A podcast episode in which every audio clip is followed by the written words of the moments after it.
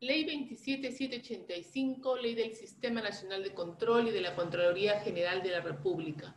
Título 3, Contraloría General de la República. Capítulo 2, Organización de la Contraloría General.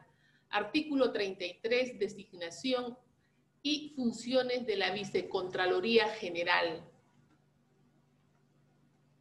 La Vicecontraloría General de la República es la unidad orgánica que forma parte de su organigrama institucional de la Contraloría General las funciones diferenciadas que cumplen y las relaciones que se establecen entre sí son representados esquemáticamente por el organigrama basado en el principio de unicidad.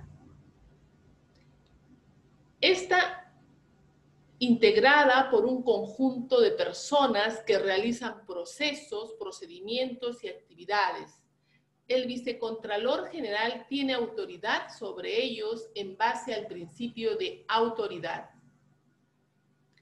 cuyo responsable es el segundo funcionario en rango del sistema. Podrán existir como máximo dos vicecontralores designados por el Contralor General de la República de acuerdo a la necesidad para la operatividad del sistema.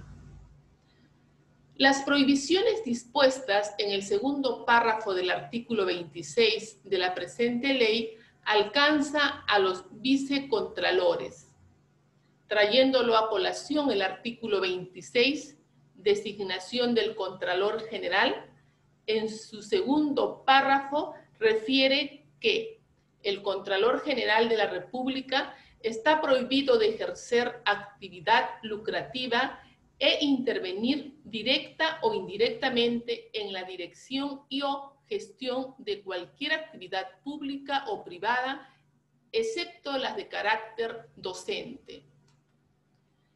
El vicecontralor de mayor antigüedad en el cargo reemplaza al contralor general en caso de ausencia o impedimento temporal y ejerce las funciones que éste delegue.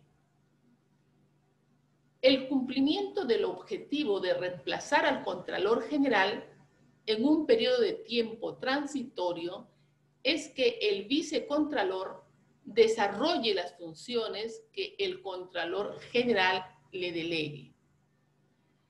En caso de vacancia, el vicecontralor de mayor antigüedad en el cargo queda interinamente a cargo del despacho mientras se nombre al titular. Las normas reglamentarias establecen sus funciones, así como los requisitos e impedimentos para ocupar dicho cargo.